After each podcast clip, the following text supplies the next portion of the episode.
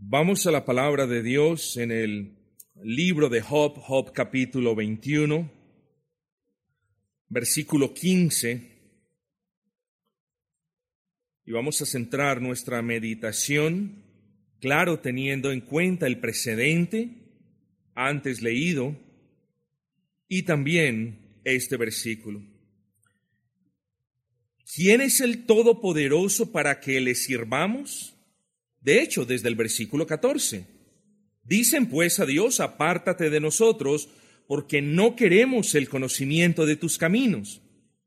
¿Quién es el Todopoderoso para que le sirvamos?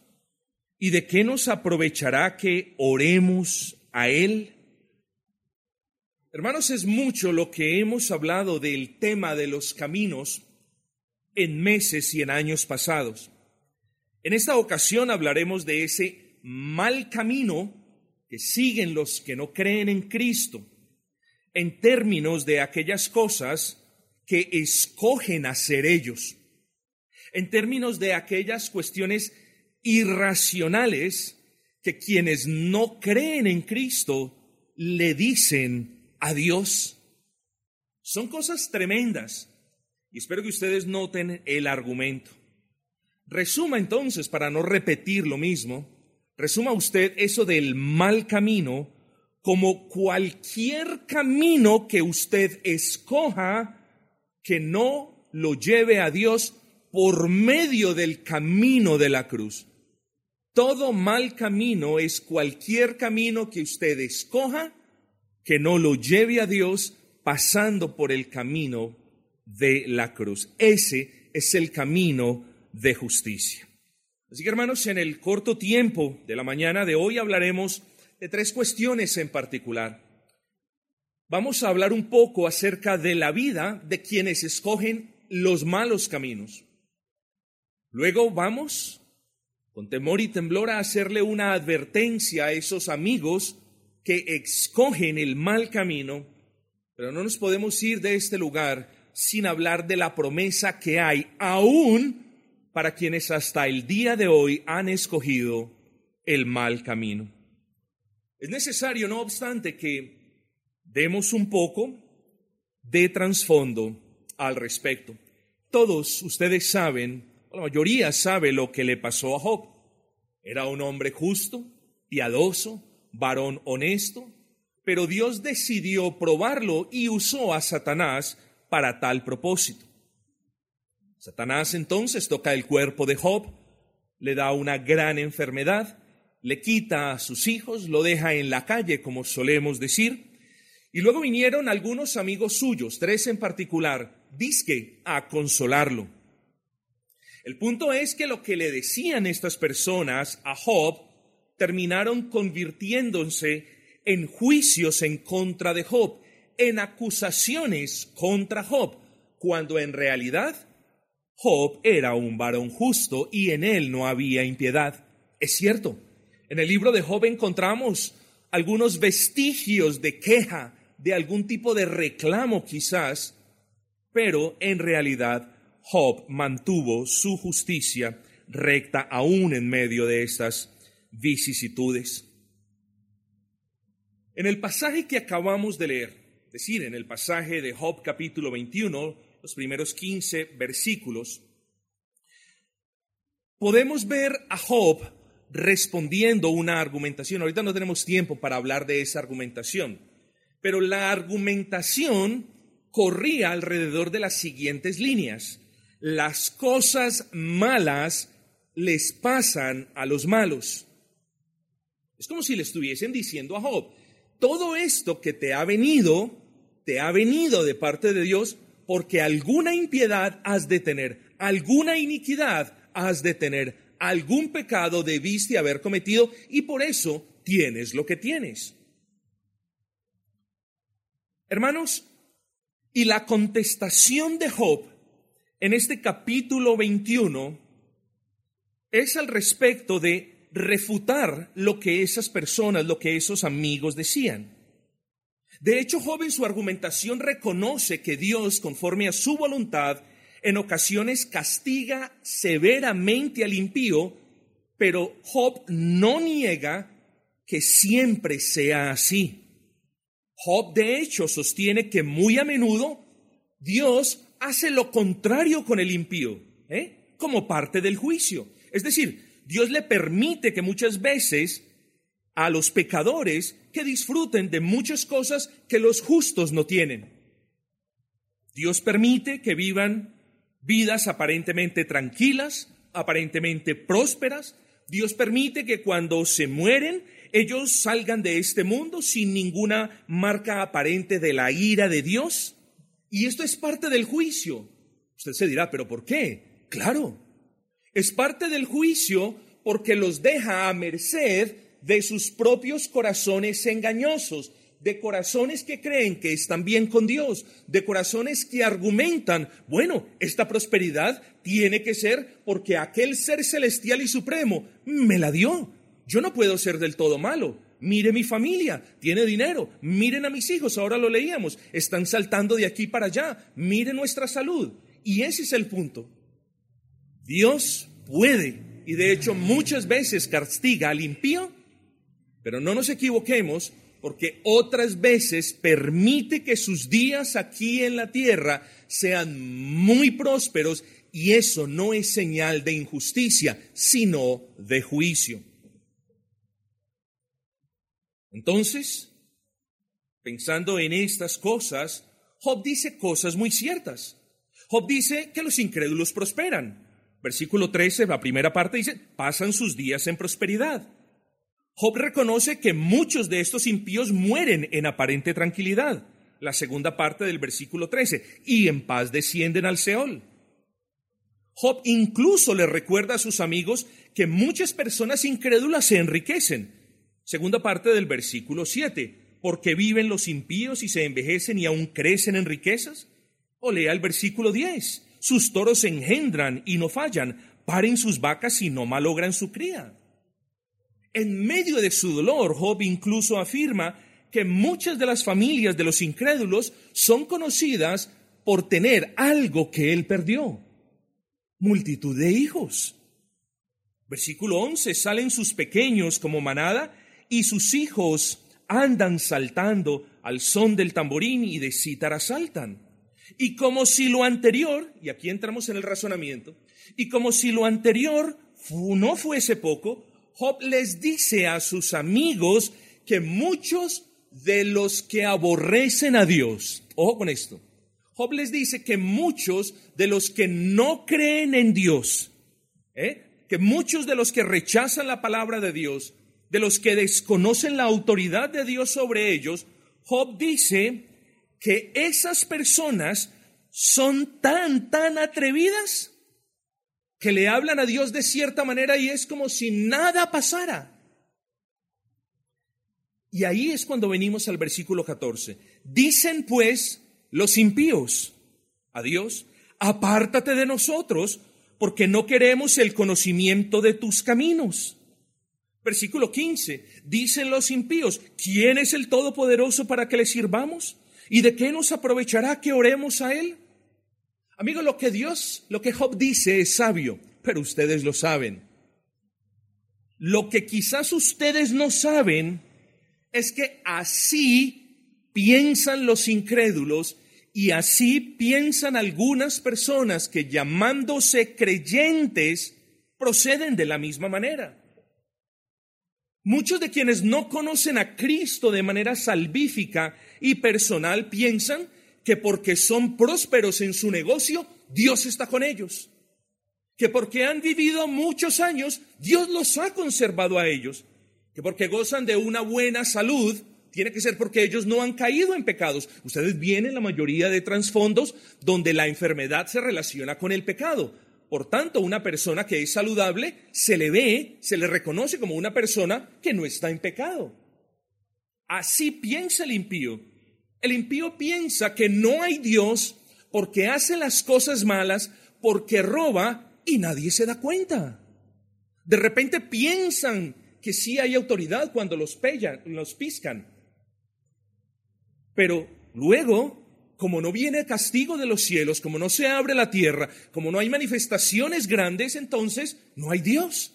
Y el punto con esta línea de razonamiento es que el impío cree, el que no es cristiano se, se persiste en creer que él se va a salir con la suya, simplemente porque no está viendo un castigo inmediato de Dios. Ese es un gran problema.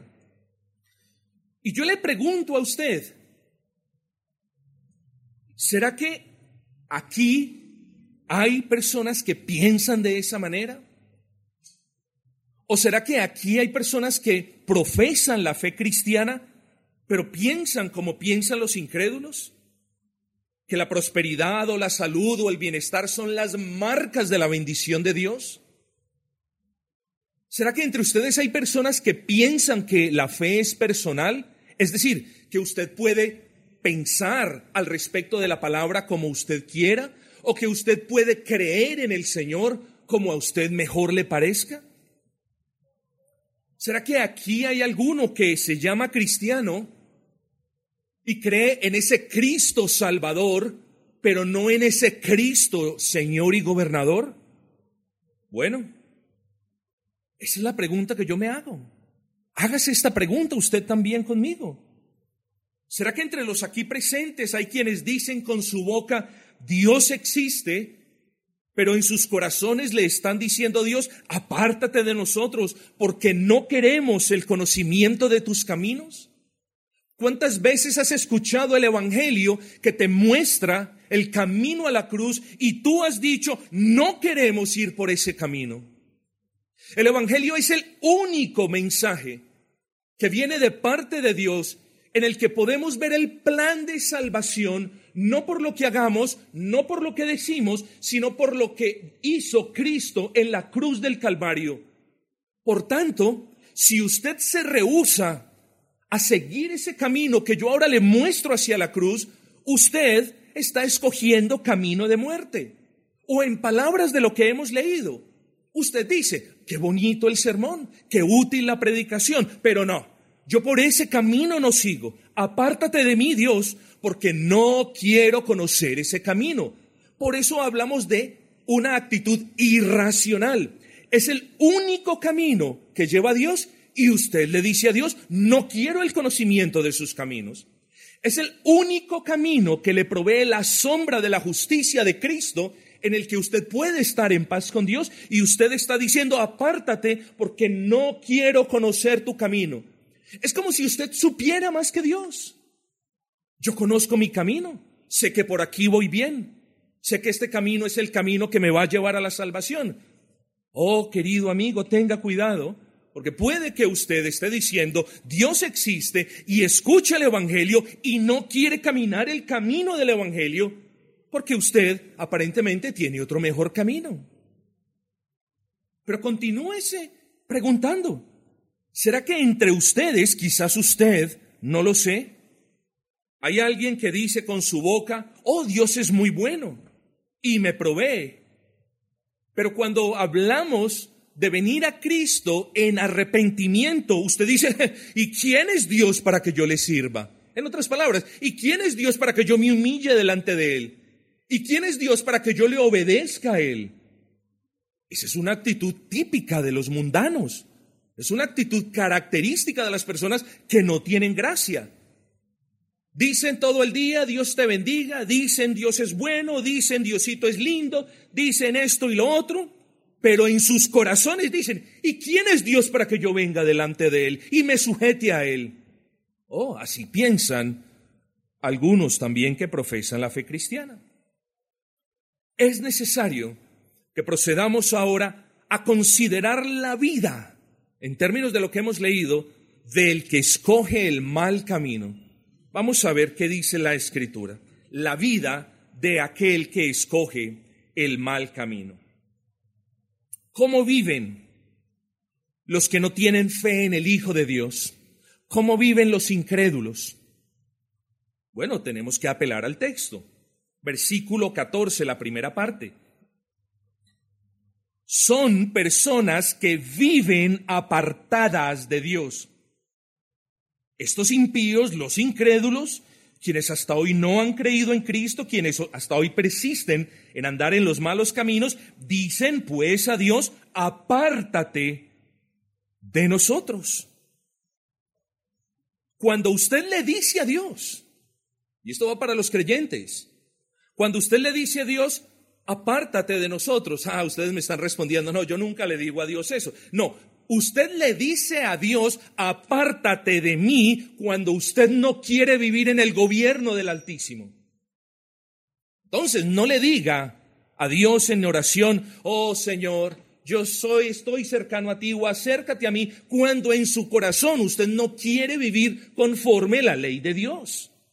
Dios nos gobierna por medio de su ley. Es un gobierno amoroso, es un gobierno justo, es un gobierno gozoso.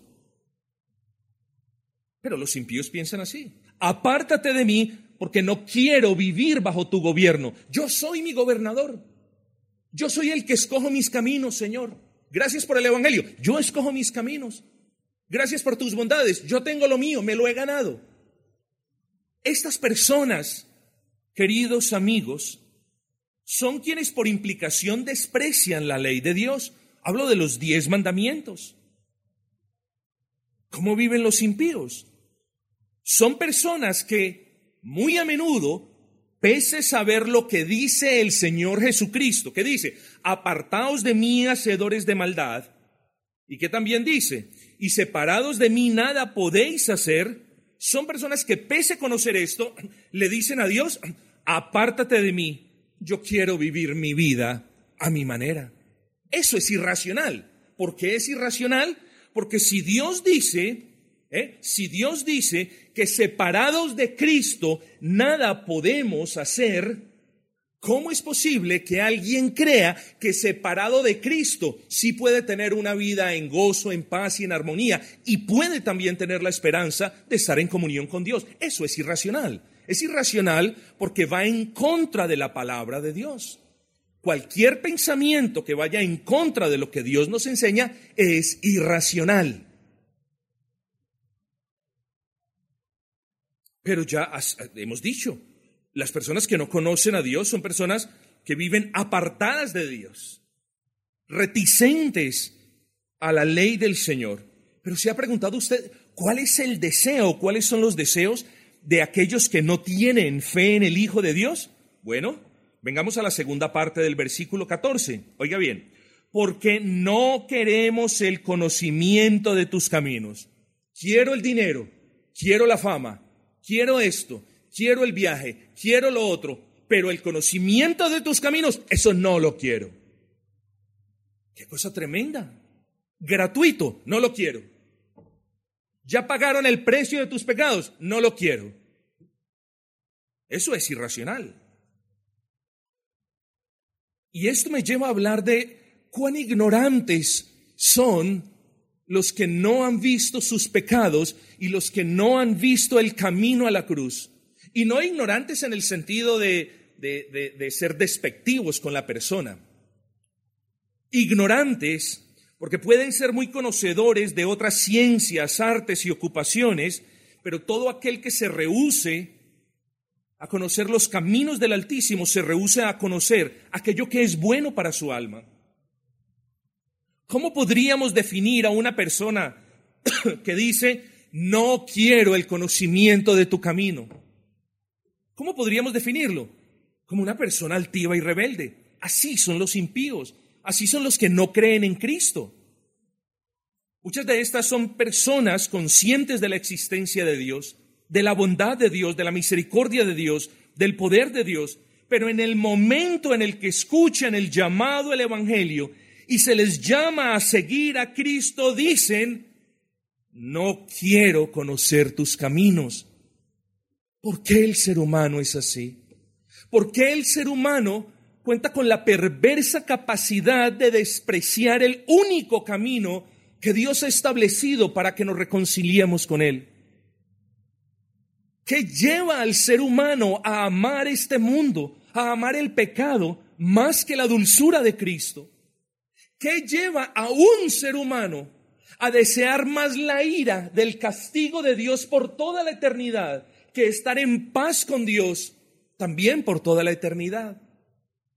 Oh, mis amados hermanos, queridos amigos, pidan desde ahora que el Espíritu Santo quite toda dureza de sus corazones y que traiga luz a sus almas y ustedes puedan ver su pecado y puedan también ver la cruz en la que hay salvación para sus almas, porque allí murió la segunda persona de la Trinidad, encarnado en forma de hombre, quien llevó el pecado de todos los que creen en él, sí, aún de quienes hasta hoy le han dicho, no quiero conocer tus caminos. Porque un gran pecador necesita un Dios infinitamente grande en amor, en perdón y en misericordia. Así que mientras escuchemos el Evangelio, hay esperanza para nosotros. Pero retomemos el punto. Una persona que no conoce a Cristo es una persona que habla con desprecio. El versículo 15 nos dice, ¿quién es el Todopoderoso para que le sirvamos? Mírenme dónde estoy. ¿Eh? Yo me lo he ganado, nada me pasa soy próspero, lo tengo todo, así que, ¿quién es Cristo para que yo venga a Él? Todo lo tengo, me lo he ganado, me lo he sudado, como dicen, me lo merezco. Ahora no necesito a nadie, pero Cristo te va a salvar, no necesito a nadie. ¿Quién es Él para que vaya delante de Él y me humille a Él? Amigo, Cristo es el Dios de dioses y el Señor de señores y el Rey del universo entero. Y es el único que salva. Y es el nombre dado a los hombres para que solo en Él la gente del mundo pueda ser salva. Así que quita a Cristo de tu vida. Dile que se aparte. Dile que no quieres conocer sus caminos y tendrás la condenación que tanto has buscado. ¿Eso quieres? Eso haz. Pero amigo, tenemos que hablar o tenemos que emitir una advertencia, porque este sermón no es acerca simplemente de argumentar cómo viven los impíos. Debemos recordarnos y recordarles a ellos que hay consecuencias. Ahora bien, puede que no hayan consecuencias en esta vida, por lo general las hay, pero sí hay consecuencias al otro lado del río del tiempo, es decir, en la eternidad. Así que tenemos que hablar de la advertencia para los que escogen el mal camino. Recuerden, hicimos un trasfondo, hemos hablado de cómo viven en el contexto de Job, cómo viven los que no creen en Dios. Ahora tenemos que advertirles a esas personas un punto en particular.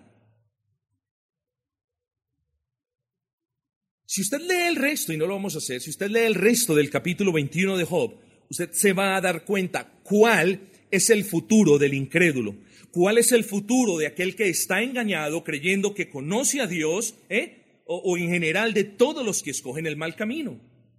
Es verdad.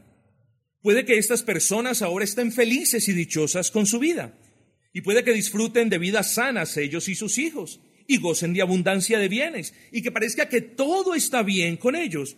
Pero hay algo, ellos piensan mucho en eso, ellos piensan en eso.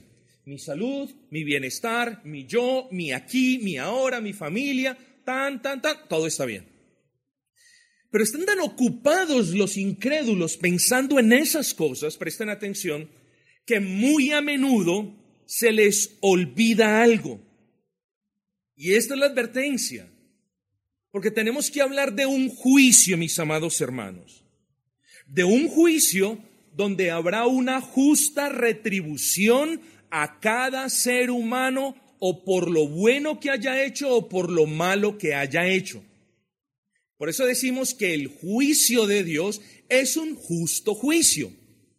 Dios no se inclinará por unos ni por otros, juzgará con justicia y con rectitud y dará a cada uno conforme, dice la palabra, el fruto de sus obras. Ahora, solamente piensen esto.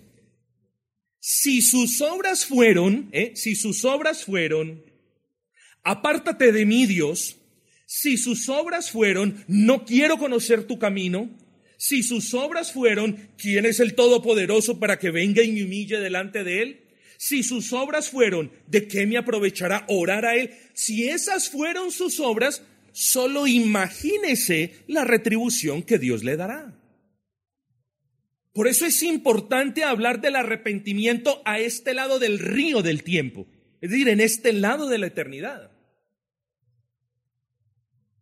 Pero en ese juicio habrá una voz, la voz del rey, la voz del juez. Y si me permiten supersimplificar ese juicio, en ese juicio el rey hablará dos veces. Una, para aquellos que algún día vivieron apartados de Dios, para aquellos que algún día vivieron en los malos caminos, aborreciendo a Dios, maldiciendo a Dios, despreciando a Dios, burlándose del Evangelio, como muchos de nosotros lo hicimos. Algún día ellos escucharon el Evangelio y por el bendito favor de Dios sus ojos se abrieron y vieron su pecado y fueron conscientes de su pecado y fueron conscientes de la inhabilidad para agradar a Dios en sí mismos, pero vieron la cruz y siguieron el camino a la cruz. Y cansados y agobiados de una vida en el pecado, vinieron bajo la sombra de la cruz. Y quebrantados delante de Dios, alzaron sus ojos al cielo y clamaron perdón de pecados en el nombre del Cristo resucitado que murió en esa cruz. Porque ese Cristo resucitado fue muerto en esa cruz por los pecados de todos aquellos que se acercan a Él. Así que puede que hasta el día de hoy no hayas estado andando en el camino de justicia. Pero quiera Dios hacerte el favor de abrirte tus ojos, de que veas tus pecados, de que sientas la necesidad que tienes de ser salvo, de que mires la cruz y que vengas a Él. Porque a todos los que en vida venimos a Él, en la eternidad escucharemos la voz del juez. Perdón. Pero no para condenarnos. Miren la ternura de palabras. Venid, benditos de mi Padre. Oh, antes éramos malditos. Venid, benditos de mi Padre, heredad del reino preparado para vosotros desde la fundación del mundo. Venid a mi diestra benditos de Jehová. Ah, Señor, gracias. Gracias por lo que me diste en vida. Oh, Señor, perdóname por las veces que te dije, apártate de mí. Perdóname por las veces que te desprecié. Perdóname por tantas bendiciones que tuve y las gasté. Pero, Señor, gracias por haberme traído hacia ti. Gracias, Señor. Pero pero hay personas que escuchan el Evangelio. Y hay personas que pueden ver el camino a la cruz. Y hay personas que lo comprenden, digámoslo así. Y hay personas que son conscientes de su pecado y de la necesidad de Cristo y de la grandeza de Cristo y no vienen a Cristo. Es cierto. El Señor no ha obrado en ellos y eso nos lleva al punto de cuán necesitado estás tú de pedirle a Dios que obre en tu corazón, porque un conocimiento intelectual de las verdades del Evangelio no te van a salvar. Lo que te salva es la gracia de Dios obrando en ti, trayéndote a Cristo, humillándote delante de Él. Y ahí entonces, creyendo en Él, tendrás perdón de pecados. Pero hoy has escuchado el Evangelio. Y cuando salgas de este recinto vas a decir, no quiero conocer ese camino, no quiero seguir ese camino, no quiero ir a la cruz. Bueno, vuelvo al punto del juicio. Ese día escucharás la voz del juez. No una voz con rabia.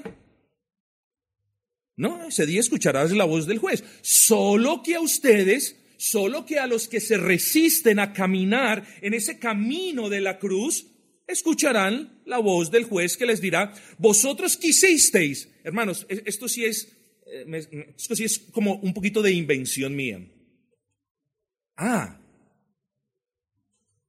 ¿se recuerdan? Y cada vez que nos dicen se recuerdan o se acuerdan, uy, eso sí que nos molesta, ¿no es así? ¿Se acuerdan de lo que le dije? Ay, sí, pero ¿se acuerdan que en vida todo lo que me dijeron Traje el Evangelio y lo despreciaron. Extendí la mano y la despreciaron. De alguna manera me acerqué a vosotros y vosotros te apartasteis de mí. Bueno, este es el veredicto. Apartados de mí, malditos, al fuego eterno preparado para el diablo y sus ángeles. Ah, tremendo. Pero no solamente hay un juicio, sino que ese juicio tiene características. Rápidamente, en ese juicio habrá gozo para los que vinieron a Cristo, pero en ese juicio habrá quebranto para quienes dijeron, no queremos conocer tus caminos. Primera parte del versículo 17. Oh, cuántas veces la lámpara de los impíos es apagada. En ese juicio habrá quebranto. Y sobre ellos viene quebranto. En ese juicio habrá repartición de dolores. Versículo 17, segunda parte. Y Dios en su ira les reparte dolores. Y en ese juicio se beberán eternamente la copa de la ira de Dios. Versículo 20, segunda parte, y beberá la ira del Todopoderoso. Entonces, ¿quiénes son aquellos que estarán en ese juicio? ¿Quiénes son aquellos que serán quebrantados en ese juicio? Y que tendrán multitud de dolores en ese juicio y que se embriagarán con la ira de Dios en ese juicio? Sencillo. Los que hasta hoy pese a que casi pueden ver a Dios acercándose a ellos, responden, apártate de nosotros porque no queremos el conocimiento de tus caminos. ¿Quiénes beberán la ira de Dios? Los que hoy, pese a haber escuchado la promesa, piensan, ya vamos a hablar de la promesa, ¿quién es el Todopoderoso para que yo me humille? Esos son los que la beberán. Y los niños se deben hacer esa pregunta. ¿Beberán ustedes la copa de la ira de Dios cuando Dios hoy les está mostrando el camino a la cruz? Si a ustedes niños les duele la vara de vuestros padres cuando cometen error, ¿qué piensan que sucederá si ustedes no vienen a Cristo? que la vara del Padre estará con ustedes por toda la eternidad. ¿No es entonces una necedad no venir a Cristo para que en Él hallemos perdón de pecados y reconciliación con Dios y vida eterna? Claro que lo es. Hemos hablado de cómo viven los impíos. Hemos hablado de la advertencia, del juicio que les espera a los que no creen en Cristo y solo en Cristo pero tenemos que hablar de la promesa. Y con esto terminamos, hermanos. La promesa para los que escogen el mal camino. ¿Sí? Antes de hablar de la promesa, quiero que se haga esta pregunta. ¿Puede haber salvación para usted que hasta hoy le ha dicho a Jehová, apártate de mí? ¿Y puede existir una promesa de salvación para usted que hasta hoy no ha querido conocer el camino de justicia? Gracias a Dios la hay. Gracias a Dios la hay. Como lo decía ahora, para un grande pecador siempre hay un Dios infinito, lleno de amor perdonador, porque solo un Dios que es amor, si quiere, puede salvar a alguien que le aborrece. Escuche, si usted no ha venido a Cristo, y solo a Cristo, y a nadie más que a Cristo, usted aborrece a Dios. No piense, usted es padre y usted es madre, y si a mí me dicen, pastor, es que yo lo amo a usted, pero aborrezco a su niña, yo le digo, amigo, usted me aborrece a mí también. No creamos que con Dios es diferente. Si no hemos venido a la fe en Cristo, si no hemos venido a abrazar a Cristo, aborrecemos a Dios. Si usted aborrece a Dios hasta el día de hoy, ¿Cómo puede salvar Dios persona que tanto lo han aborrecido? Y Dios lo hace por medio de algo que es loco para el mundo, de algo que el mundo no entiende. Porque en el mundo tengo que hacer algo para recibir algo, tengo que trabajar para devengar. Pero con Dios no es así.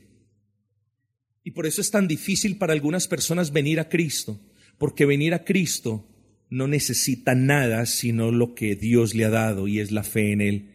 No necesita obras, no necesita limosnas, no necesita dádivas, no necesita penitencias, no necesita arrodillarse, no necesita nada, sino simplemente venir en fe delante de Dios.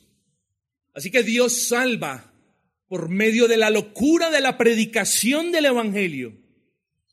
Y el Evangelio es un mensaje hermoso de autoría divina, en el que el Dios omnipotente promete y se compromete salvar a todos aquellos pecadores. Y no importa el pecado, y no importa cuánto tiempo se ha practicado el pecado, que vengan a Cristo en arrepentimiento y fe. Ese Evangelio es un mensaje de Dios y del hombre. Nos habla de Dios. De que a Dios no se le puede sobornar de que a Dios no se le puede decir, aquí están mis obras, dame tu salvación. Nos habla de un Dios santo que no tiene comunión ni con el pecado, ni con el pecador no arrepentido. Nos habla de un Dios que demanda perfecta justicia. Nos habla de un Dios que demanda vida perfecta para ser salvo. Y cuando nosotros entonces escuchamos el Evangelio y miramos en el Evangelio, digámoslo así, esas demandas de Dios, de inmediato debemos comprender que no las podemos satisfacer. Pero ese Evangelio nos habla de Cristo, de la segunda persona de la Trinidad, de Jesús el Cristo, quien no siendo hombre antes de ser engendrado como hombre, fue engendrado como hombre y vivió de manera perfecta como hombre y subió a la cruz del Calvario como ese Dios perfecto y hombre perfecto para pagar siendo crucificado en medio de su dolor corporal y en medio de la angustia de su alma por el abandono del Padre, el pecado de todos los que aborrecen a Dios. ¿No es eso inmensamente maravilloso? De cómo un Dios ofendido por el pecado le tiende la mano por medio de Cristo al pecador que lo ha ofendido hasta ese momento. El Evangelio es Dios haciendo las paces con el hombre y dándole al hombre la capacidad de que venga a Cristo en arrepentimiento y fe. El hombre es incapaz de agradar a Dios, no puede tener salvación por sus obras, pero ¿qué promete el Evangelio? salvación por medio de la fe en Cristo. ¿Qué es la fe en Cristo? Es creer que Cristo es Dios. Es creer que Cristo fue engendrado de manera milagrosa y por ende sin pecado.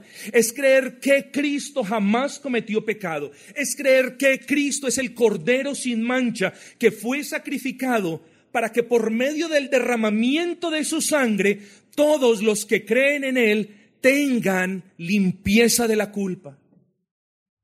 Esa fe en Cristo demanda que quien cree crea ciertísimamente que Dios le está perdonando en el instante en el que Él viene a presentarse esgrimiendo la obra de Cristo. No la tuya, porque la tuya son como trapos de inmundicia a sus ojos, la de Cristo. Y una vez perdonado, el aborrecedor se convierte en amante del Altísimo. Y una vez perdonado, el mentiroso disfrutará de la verdad eterna. Y una vez perdonado, serás adoptado en la familia de la fe y experimentarás el poder del Espíritu Santo.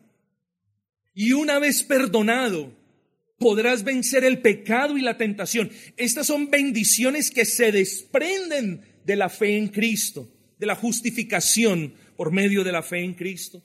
Y una vez perdonado, ahora ya no verás a los demás caminando hacia la cruz o de la cruz para adelante hacia el cielo. Ahora ya tú caminarás a su lado. Y una vez perdonado, lo más hermoso, caminarás con Dios y le conocerás más y te gozarás más con Él y te sujetarás más a Él. Oh, mi amigo, ¿para quiénes son estas promesas? de nuevo para todos aquellos que habiendo hasta hoy escogido el mal camino, hoy pueden por su gracia ver el camino a la cruz y van a Cristo en fe para que Él sea su Salvador y vienen a Cristo en arrepentimiento para que Él sea su Señor. Aún hay salvación para aquellos que dicen, apártate de mí, no quiero conocer tus caminos. Vengamos al Señor, creyentes y no creyentes. Los creyentes vengamos arrepentidos, porque en ocasiones nos resistimos al gobierno de Cristo.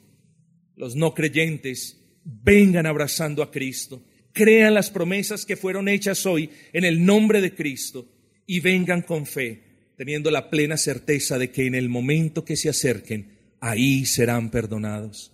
Pues no son perdonados por lo que sean o por lo que digan o por lo que hagan, sino que son perdonados por la fe que Dios les ha dado en ese Cristo que murió por ellos. Abraza ese Cristo, abraza sus promesas y comenzarás entonces a caminar por el buen camino.